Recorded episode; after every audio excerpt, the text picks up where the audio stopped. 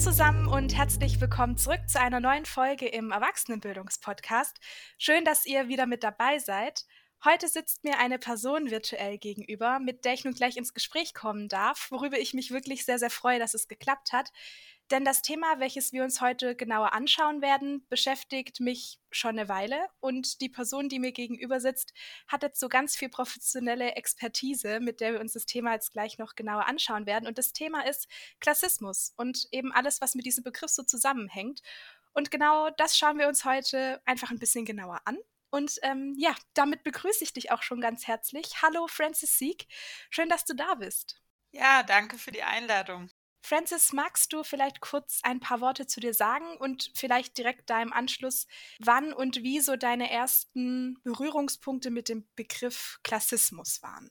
Gern. Ähm, ja, ich bin Francis aus Berlin. Ich arbeite schon auch seit vielen Jahren in der politischen Bildungsarbeit, in der Antidiskriminierungsarbeit, ähm, sowohl in der Jugendbildung als auch Erwachsenenpädagogik. Und ich habe dann auch vor einigen Jahren eine Ausbildung gemacht als Antidiskriminierungstrainerin und da gemerkt, dass ähm, das Thema Klassismus ziemlich kurz kommt. Also ganz selbstverständlich gibt es jetzt schon viele Bildungsangebote zu Sexismus oder Rassismus oder Diversity allgemein, Antidiskriminierung allgemein, aber das Thema Klassismus, also die Diskriminierung aufgrund der sozialen Herkunft oder aufgrund vom sozialen Status, kam mir halt viel zu kurz, obwohl das ähm, persönlich mein Leben sehr geprägt hat und ich das auch kenne. Beispielsweise, da ich auch lange im Kälteschutz aktiv war, also das ist eine selbstorganisierte Notunterkunft für wohnungslose Menschen. Ähm, ich kenne sozusagen diese Gewalt und diese Diskriminierungsformen schon lange und fand, dass es einfach gerade in der Bildungsarbeit viel zu kurz kommt. Und genau, ich habe mit Brigitte Teissel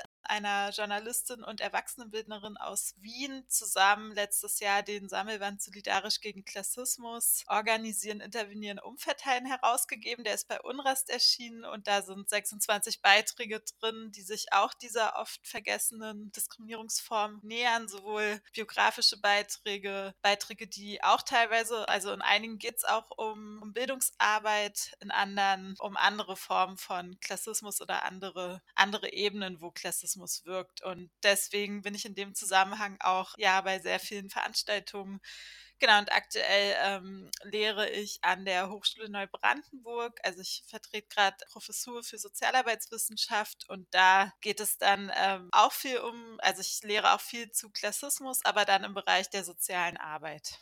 Mhm. Jetzt hast du schon angekündigt oder beziehungsweise eingeführt, was Klassismus ist. So ganz kurz vielleicht kannst du es noch mal ein bisschen ausführen und wir können es ein bisschen genauer besprechen. Was ist Klassismus? Eine Diskriminierungsform, aber wie äußert sich das? Oder also mit Rassismus kann man wahrscheinlich direkt was anfangen, aber mit Klassismus nicht so. Warum? Da können wir vielleicht auch noch drauf kommen. Aber ja, was, was ist Klassismus, Francis? Mhm. Also Klassismus beschreibt zum einen die Diskriminierung aufgrund der Klassenherkunft oder der sozialen Herkunft und das kennen sicher schon auch viele Leute, also beispielsweise Arbeiterkinder oder Studierende aus nicht akademischen Elternhäusern werden ganz massiv diskriminiert, ausgeschlossen im, im Hochschulsystem. Also die Möglichkeit überhaupt einen Studienabschluss anzufangen oder zu beenden hängt in Deutschland ja ganz maßgeblich von der sozialen Herkunft ab. Also da gibt es auch viele Untersuchungen, dass beispielsweise Schülerinnen bei gleichen Leistungen sehr unterschiedlich zum Beispiel eine Empfehlung für ein Gymnasium bekommen und da ist der Bildungsabschluss der Eltern ganz, ganz ausschlaggebend. Also das ist eine Achse von Klassismus, die Benachteiligung, der Ausschluss von Arbeiterkindern, von Studierenden aus nicht akademischen Elternhäusern im Bildungssystem. Und ich denke, das haben vielleicht auch viele schon mal erlebt, zumindestens Genau, ich weiß nicht, ob auch viele angehende LehrerInnen beispielsweise diesen Podcast hören, aber also ich gebe öfter Fortbildungen auch beispielsweise für LehrerInnen und da gibt es schon sehr viele Vorurteile auch gegenüber SchülerInnen aus sogenannten bildungsfernen Elternhäusern Häusern oder wo die Eltern wenig Geld zur Verfügung haben. Und da wird auch ganz massiv sortiert, wer weiterkommt und wer nicht. Und die andere Achse von Klassismus bezieht sich sehr stark auf den sozialen Status oder die Klassenzugehörigkeit, also die aktuelle Position in der Gesellschaft. Und das schließt zum Beispiel ein Hass, Stereotype, Diskriminierung gegenüber langzeiterwerbslosen Menschen oder erwerbslosen Menschen allgemein. Und ich denke, das kennen auch viele, das sogenannte Hartz-IV-Bashing, also die Vorurteile, die es gibt gegenüber Menschen, die Sozialleistungen beziehen. Ganz klassisch, wenn man sich mal auch in den Medien anschaut, wie wird berichtet über Menschen, die ALG-2 beziehen, gibt es ja diese ganz klassischen Stereotype, irgendwie sitzen den ganzen Tag vom Fernseher, ernähren sich schlecht und stehen spät auf oder wollen gar nicht arbeiten, in Anführungszeichen. Genau, da gibt es sehr tief verankerte Vorurteile auch gegenüber Menschen, die Sozialleistungen beziehen und auch gegenüber wohnungslosen Menschen ist es ganz massiv. Gewalt, die Diskriminierung und es kommt ja auch teilweise zu Morden an wohnungslosen Menschen. Also es gibt eigentlich regelmäßig wohnungslose Menschen, die beispielsweise angezündet werden, die ermordet werden und auch ganz viel so Alltagsgewalt Genau, generell auch Vorurteile gegenüber nicht akademischen Menschen, gegenüber einkommensarmen Menschen. Das sozusagen ist so dieser Bereich, wer alles von Klassismus betroffen ist. Äh, man kann auch noch Jugendliche zum Beispiel einrechnen, die in der Jugendhilfe sind, also die beispielsweise in Pflegefamilien wohnen oder in Wohngruppen und die sind auch ganz massiv benachteiligt im Bildungssystem. Da ist es noch viel unwahrscheinlicher, dass sie beispielsweise Zugang zu einem Studium erhalten werden. Das heißt aber, dass Klassismus trägt es ja schon im Namen. Es geht von einem Gesellschaftsverständnis aus, dass es Klassen gibt in der Gesellschaft, oder?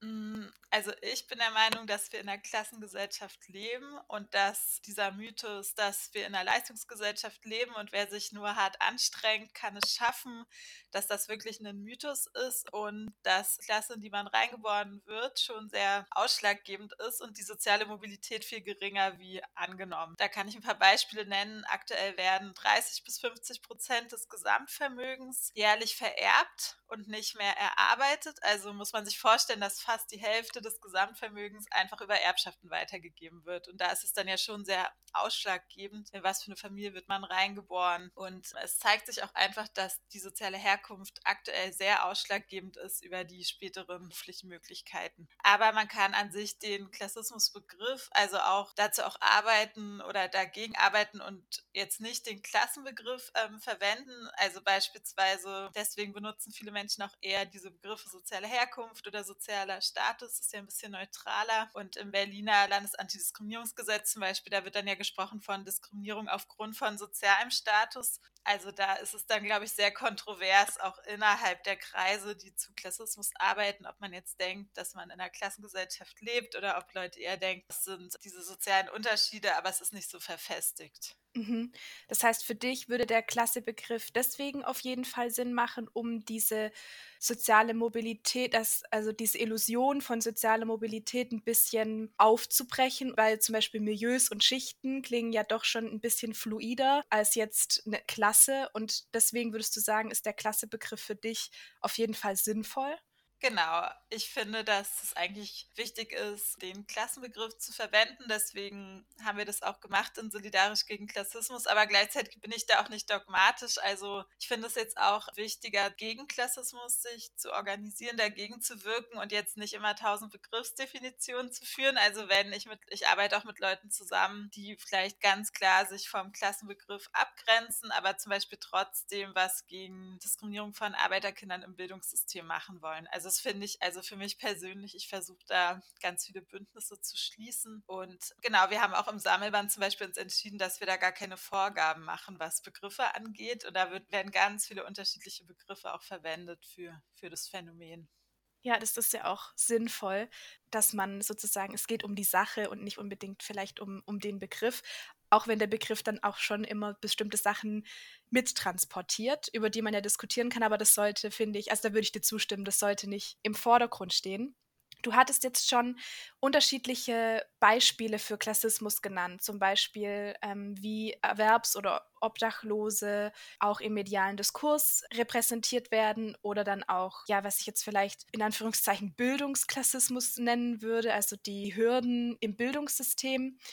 Hm, was ich mich frage, ist, wie machen sich so klassistische Denk und Handlungsmuster bei einem selber bemerkbar? Also, bei bei rassistischen Denk und und Handlungsmustern ist es irgendwie so so präsent, aber wie sieht's da mit klassistischen Denk und und Handlungsmustern aus? Also, ich plädiere immer ganz stark für 'ne Selbstreflexion. Jetzt bei der Ausbildung von SozialarbeiterInnen oder in der Lehre, zum Beispiel an der Fachhochschule, da geht's ja auch ganz stark um 'ne Selbstreflexion, um 'ne Reflexion der eigenen Praxis und auch der eigenen Vorurteile. Und ja, ich glaube, viele Menschen haben auch Klassismus verinnerlicht auf 'ne Art. Also, das kann man vielleicht von 2 Seiten anschauen. Zum einen die Frage einfach, wen wen hält man eigentlich für gebildet oder wen hält man für kompetent? Und also, ich denke, man muss immer schauen, in welcher Position handelt man. Aber beispielsweise Leute, die vielleicht als Pädagoginnen arbeiten, beispielsweise LehrerInnen, da, ähm, kann man schon stark in die Selbstreflexion gehen. Bei welchen SchülerInnen geht man irgendwie davon aus, ah, die gehören eh aufs Gymnasium oder die werden studieren und, äh, was wie wirken da vielleicht auch die Eltern mit rein und wen findet man eigentlich sympathisch? Welche Eltern findet man sympathisch, welche nicht? Welche Bilder entstehen im Kopf? Und ja, ich glaube, es fängt bei ganz kleinen Sachen an. Was viele vielleicht kennen, ist ja auch so Vornamen und wie sich lustig gemacht wird über gewisse Vornamen wie Chantal, Kevin, ähm, die ganzen Witze, die darum kursieren und dann vielleicht auch, ob man Begriffe wie Asi benutzt. Also Asi ähm, kommt ja von asozial und asozial war ja auch eine Kategorie im Nationalsozialismus, also Menschen, die als sogenannte asoziale Menschen im Nationalsozialismus klassifiziert wurden, haben ja den schwarzen Winkel bekommen und sind dann unter der Aktion Arbeitsscheu auch in Konzentrationslager gebracht worden. Und das war so eine Kategorie, das hat Menschen betroffen, ähm, beispielsweise SexarbeiterInnen waren, aber auch wohnungslose Menschen, BettlerInnen und auch viele Menschen, die auch heutzutage gesellschaftlich ausgegrenzt werden. Und das fällt mir beispielsweise auf, dass viele Menschen auch, Menschen, die sich als kritisch verstehen, die vielleicht selbst pädagogisch arbeiten, dann aber so Begriffe wie Asi doch sehr viel verwenden und auch sich gar nicht dem bewusst sind, dass es eine, eine nationalsozialistische Kategorie ist und auch Begriffe wie natürlich arbeitsscheu, das ist auch ein Begriff, der kommt aus dem Nationalsozialismus. Und ich denke, ähm, zum einen den eigenen Sprachgebrauch zu reflektieren und dann natürlich ganz stark, wie nimmt man Menschen wahr, was schreibt man ihnen zu, wen findet man vielleicht auch sympathisch, wem würde man gerne helfen. Und wenn man selbst vielleicht von Klassismus betroffen war oder ist, da geht auch ganz viel, also es gibt auch sehr viel verinnerlichten Klassismus, dass man vielleicht denkt, ah, ich bin eh nicht gut genug oder ich gehöre hier eh nicht hin oder die anderen sind eh besser ähm, und sich selbst auch vielleicht sehr stark abwertet. Und da macht es auf jeden Fall auch Sinn, genauer hinzuschauen, vielleicht auch biografisch zu arbeiten und natürlich Menschen, die sehr klassenprivilegiert aufgewachsen sind, ähm, ja, vielleicht auch so die eigene Überheblichkeit oder wann man irgendwie das Gefühl hat, man weiß es besser, man ist Expertin, man kann irgendwas besser, man hat mehr wichtigere Sachen zu sagen, wie viel Raum man einnimmt und da gibt es ganz viel. Ähm, genau, ich glaube, da braucht man eigentlich nur mal einen Tag durch die, wenn man eh spazieren geht oder so, auch zu schauen, wie nimmt man Menschen wahr, was für Bilder kommen im Kopf hoch, was für Sprüche vielleicht auch, die man innerlich sagt. Und ich denke, da sind wir sehr, sehr geprägt. Ja, ich, ich muss gerade grinsen, weil ich vieles, was du jetzt gesagt hast, natürlich auch von mir selbst kenne. Und ich mich da aber halt immer frage, wenn, wenn das sozusagen es ist ja unfassbar wichtig für die Sachen, die man macht und die man erlebt und die man fühlt, einen Begriff zu haben. So, so ging es mir zum Beispiel, als ich auf diesen Begriff Klassismus gestoßen bin und dann dachte, wow, jetzt macht so viel Sinn und jetzt kann ich so viel mehr nachvollziehen. Was glaubst du denn, woran es liegt, dass dieser Begriff, mal abgesehen von diesen Begriffsdebatten, aber dass diese Diskriminierungsform Klassismus so unterrepräsentiert ist im Antidiskriminierungsdiskurs? Also der Begriff ist ja an sich gar nicht so neu. Der wurde beispielsweise in den 1980er Jahren auch viel verwendet in der Frauen-Lesben-Bewegung oder in feministischen Debatten. Es gab dann dieses Buch von Anja Meulenbelt, Scheidelinien über Rassismus, Sexismus und Klassismus. Also da wurde der Klassismusbegriff schon auch viel verwendet, auch in der Zusammenspiel von Sexismus und Rassismus. Aber Genau, dann kam er erst wieder ins Zentrum der Debatte als ein Professor, also Didier Eribon mit Rückkehr nach Reims halt seine, seinen eigenen Klassenaufstieg reflektiert hat. Und das sagt er natürlich auch viel über Klassismus und Sexismus, dass es dann leider oft so ist, dass weiße Männer, die auf einer Professur sitzen, erst wenn sie dazu ein Buch schreiben, was dann bei Surkamp erscheint und ganz übersetzt wird und ähm, ganz viele andere Professoren das auch zur Kenntnis nehmen, dass es dann erst, dann wird wird gesagt, ah, da ist ein neuer Begriff, obwohl es den Begriff eigentlich schon ziemlich lange gibt, aber der vor allem von Frauen verwendet wurde, von Rassismus betroffenen AutorInnen und der dann leider immer so ein bisschen im Kanon ignoriert wird. Also das ist für mich auch immer eine Aussage von Klassismus. Und ich denke, das ist auch, also es hat bestimmt zum einen was damit zu tun, wer macht eigentlich Bildungsarbeit, wer macht Antidiskriminierungsarbeit, dass es ja auch unglaublich schwer ist für zum Beispiel Nicht-AkademikerInnen. Gibt es eigentlich fast,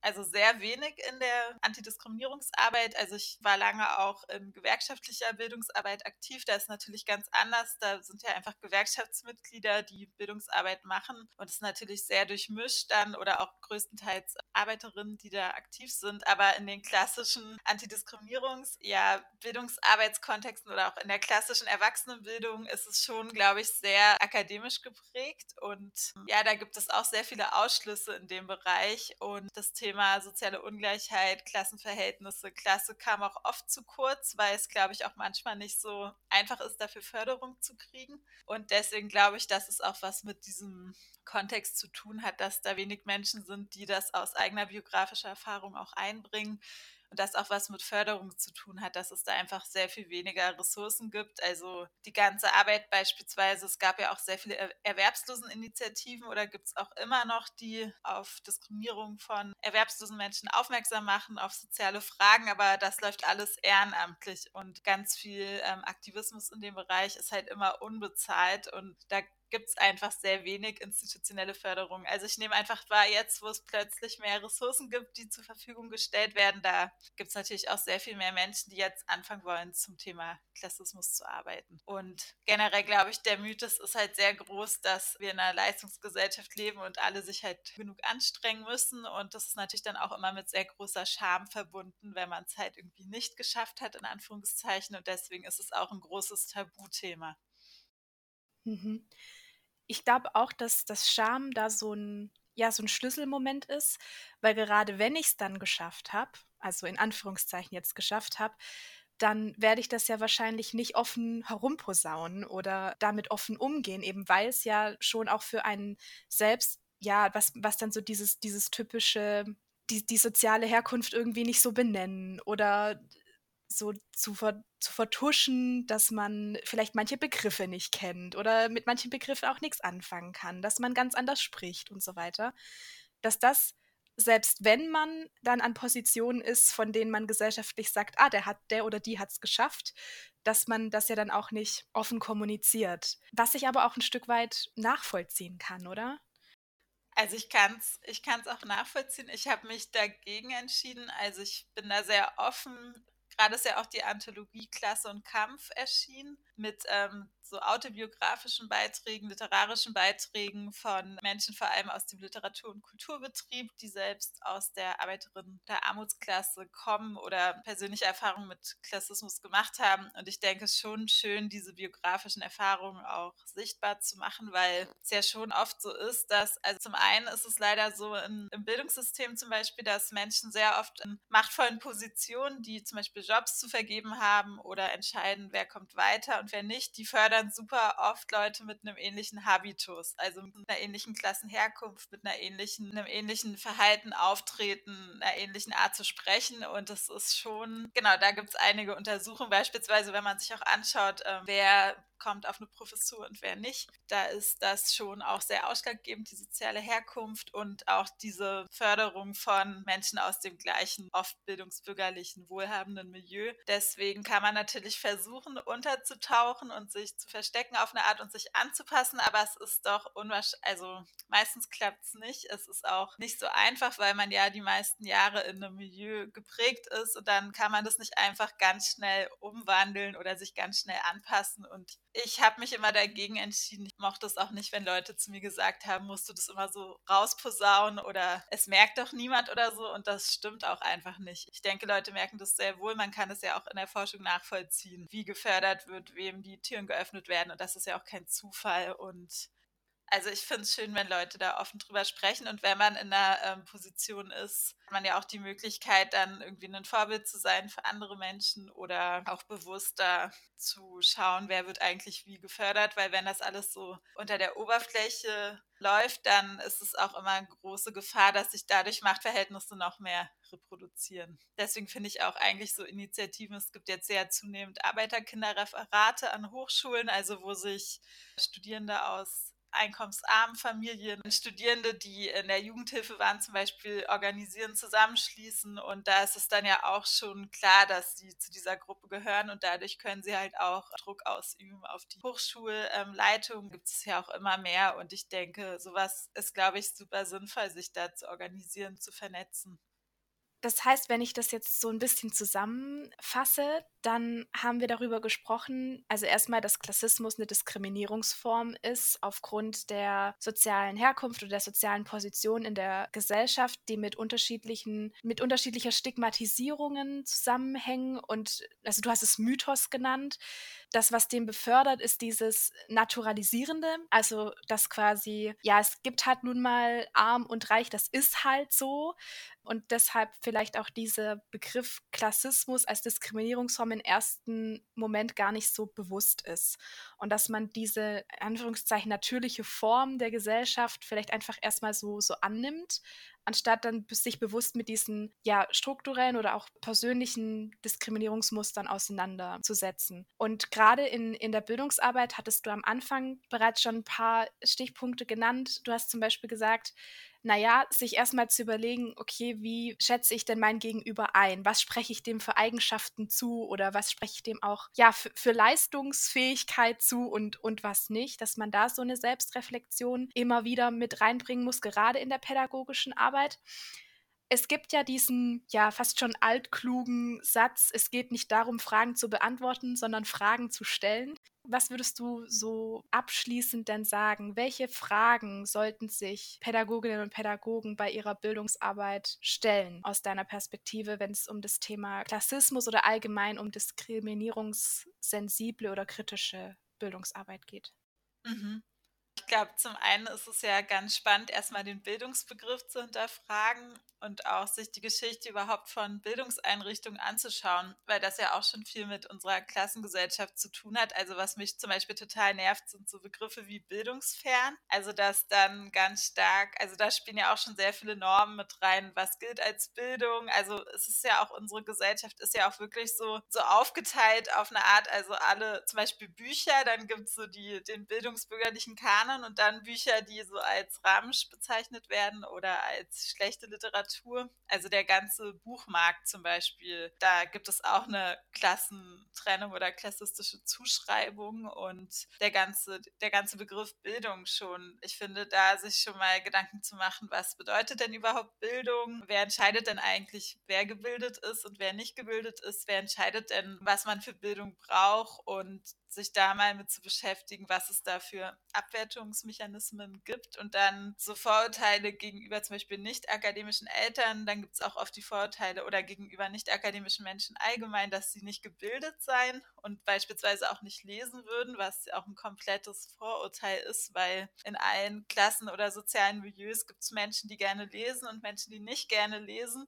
Das muss aber nichts mit Bildungsabschlüssen oder Einkommen zu tun haben. Also ich bin selbst auch. Vielleicht ist auch noch was anderes, weil ich aus ähm, Ostdeutschland selbst bin, in der DDR geboren und da gab es auch sehr viele, ähm, generell sehr viele Arbeiterinnen. Mein Vater zum Beispiel, der war Friedhofsgräber und Erntehelfer und so weiter, aber ist super gerne ins Theater gegangen, hat viel gelesen, auch viel sogenannte Weltliteratur und ich wundere mich immer ein bisschen über diese ganzen Bilder, die Menschen im Kopf haben und es gibt auch sehr viele wirklich reiche Menschen, die sich nicht für Bildung interessieren, die auch nicht in Theater gehen, die nicht lesen. Also es ist so ein bisschen diese eigenen Klischees da zu hinterfragen und auch immer diesen Mythos über Bildung würde würden alle einen sozialen Aufstieg erreichen können. Den finde ich, kann man auch zunehmend hinterfragen, weil Bildung auch nicht automatisch dazu führt, dass Menschen ein besseres Leben haben und sich da vielleicht auch manchmal nicht überzubewerten in der eigenen Arbeit. Also, weil oft wird Bildung als die einzige Antwort gegenüber sozialer Ungleichheit ähm, genannt, obwohl eine Vermögensteuer, Erbschaftssteuer oft sehr viel mehr verändern kann wie mehr Bildung und da vielleicht ein bisschen die eigene Arbeit auch mehr zu hinterfragen.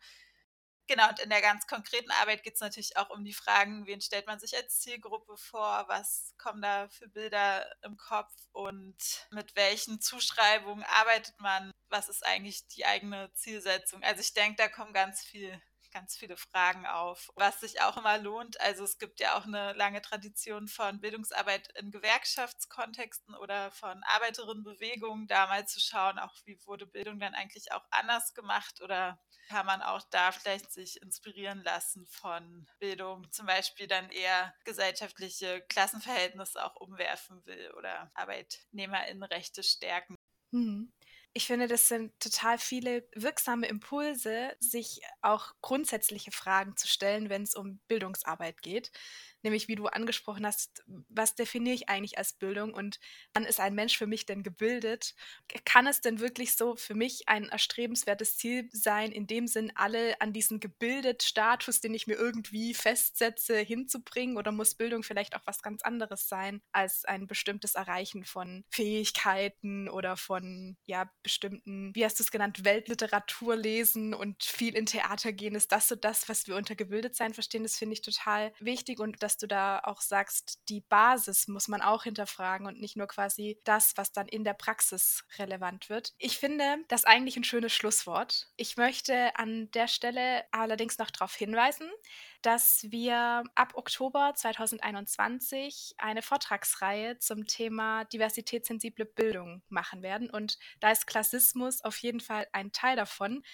Also wenn euch das näher interessiert, schaut da gerne auf unserer Homepage vorbei und natürlich auch auf der Homepage von Francis Sieg, die wir euch verlinken werden. Du hast nämlich auch neben dem Sammelband wird bald oder wenn diese Folge rauskommt, ist schon deine Dissertation erschienen. Genau, die erscheint im Juni. Magst du da noch kurz ein paar Worte dazu sagen? Genau, ich habe zum Thema Sorgearbeit, Care geforscht, was wir heute auch, also aktuell in der Corona-Pandemie ja auch viel diskutieren. Also wie sorgen sich Menschen umeinander oder was sind die Bedingungen von Pflegearbeit, Carearbeit? Und ich habe mir aber so eine Forschungslücke angeschaut und zwar ähm, queere, trans- und nicht-binäre Sorgearbeit. Also es geht auch um die Frage, wie wie hängen Sorgeverhältnisse und Geschlechterverhältnisse zusammen? Und was bedeutet es eigentlich, jenseits von dieser Zweigeschlechtlichkeit, männlich-weiblich, Sorgearbeit zu leisten?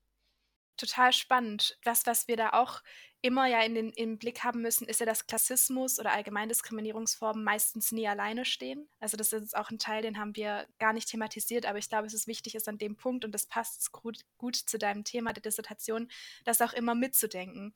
Dass es natürlich immer Überschneidungen oder Diskriminierungsballungen, nenne ich es jetzt mal, gibt. Also gerade diese, dieser intersektionale Blick dann auch. Und vielleicht könnte, ist das ja auch mit Grund, dass Klassismus in der Form vielleicht nicht immer nur allein alleine auftritt, sondern meistens vielleicht im Alltagsverständnis immer verknüpft mit, mit direkt anderen Diskriminierungsformen.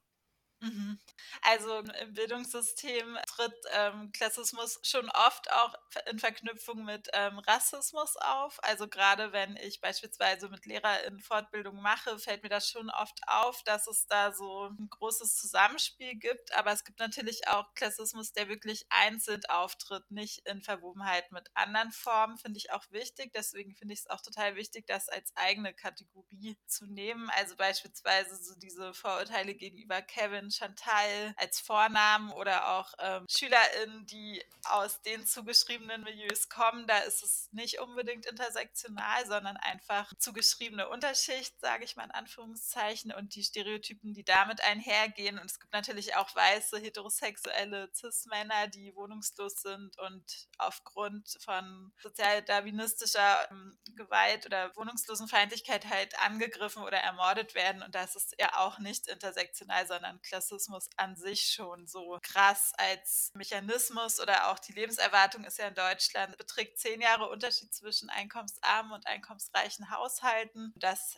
lässt sich auch auf die Klassengesellschaft zurückführen. Deswegen finde ich es immer äh, schwierig, es gibt viele Menschen, die sagen, man braucht Klassismus gar nicht als eigene Kategorie, weil es immer zusammenwirkt mit Rassismus, Sexismus oder anderen und das sehe ich überhaupt nicht so. Ich finde, da merkt man dann auch, dass Leute vielleicht wenig Kontakt haben zu Gruppen, die ähm, nicht intersektional davon betroffen sind, sondern einfach aufgrund von Klassismus.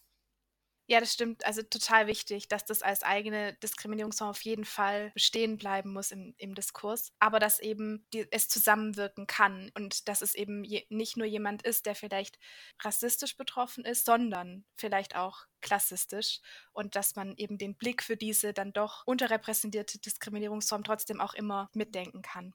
Auf jeden Fall. Und aus dem Bildungsbereich vielleicht äh, Beispiel Brennpunkt. Also wenn über Brennpunktschule gesprochen wird, Brennpunktviertel, dass da dann beispielsweise Rassismus, Klassismus oft zusammenwirkt. Also wenn es eine Schule gibt, wo sehr viele Schülerinnen sind, denen irgendeine nicht deutsche Staatsbürgerinnenschaft zugeschrieben wird oder Migrationshintergrund, ähm, da dann oft auch so klassistische ähm, Klischees mit zugeschriebener Bildungsferne und so, das wirkt da sehr oft zusammen. Und gerade im Bildungsbereich gibt es ja auch viele Menschen, die wollen dann gerade an Schulen arbeiten oder arbeiten auch mit diesen Etiketten, dass das so, eine, so ein Beispiel ist für die Intersektion gerade im Bildungsbereich. Ja, ich merke schon, das wäre jetzt nochmal ein riesen Extra-Thema, ähm, das wir jetzt noch aufgemacht haben. Ich würde es aber gerne an dieser Stelle nun wirklich gut sein lassen. Vielen, vielen lieben Dank äh, dir, Francis, dass du dir Zeit genommen hast, um mit uns über Klassismus zu sprechen. Ich finde, das ist wirklich ein sehr, sehr wichtiges Thema, gerade wenn es darum geht, Bildung zu gestalten und sich über die eigene Position im Bildungsprozess bewusst zu werden. Also vielen lieben Dank für deine Impulse. Und auch vielen lieben Dank an euch, liebe Zuhörerinnen und Zuhörer, dass ihr bis zu diesem Zeitpunkt mit dabei geblieben seid. Francis, wir sehen uns spätestens am 13. Januar 2022 wieder, denn du bist bei unserer Vortragsreihe Diversitätssensible Bildung natürlich auch mit dabei, was uns sehr, sehr freut. Und für die Zuhörerinnen und Zuhörer geht es einfach in der nächsten Podcast-Folge weiter. Wir freuen uns, wenn ihr das nächste Mal auch wieder mit dabei seid. Und bis dahin, macht's gut und tschüss.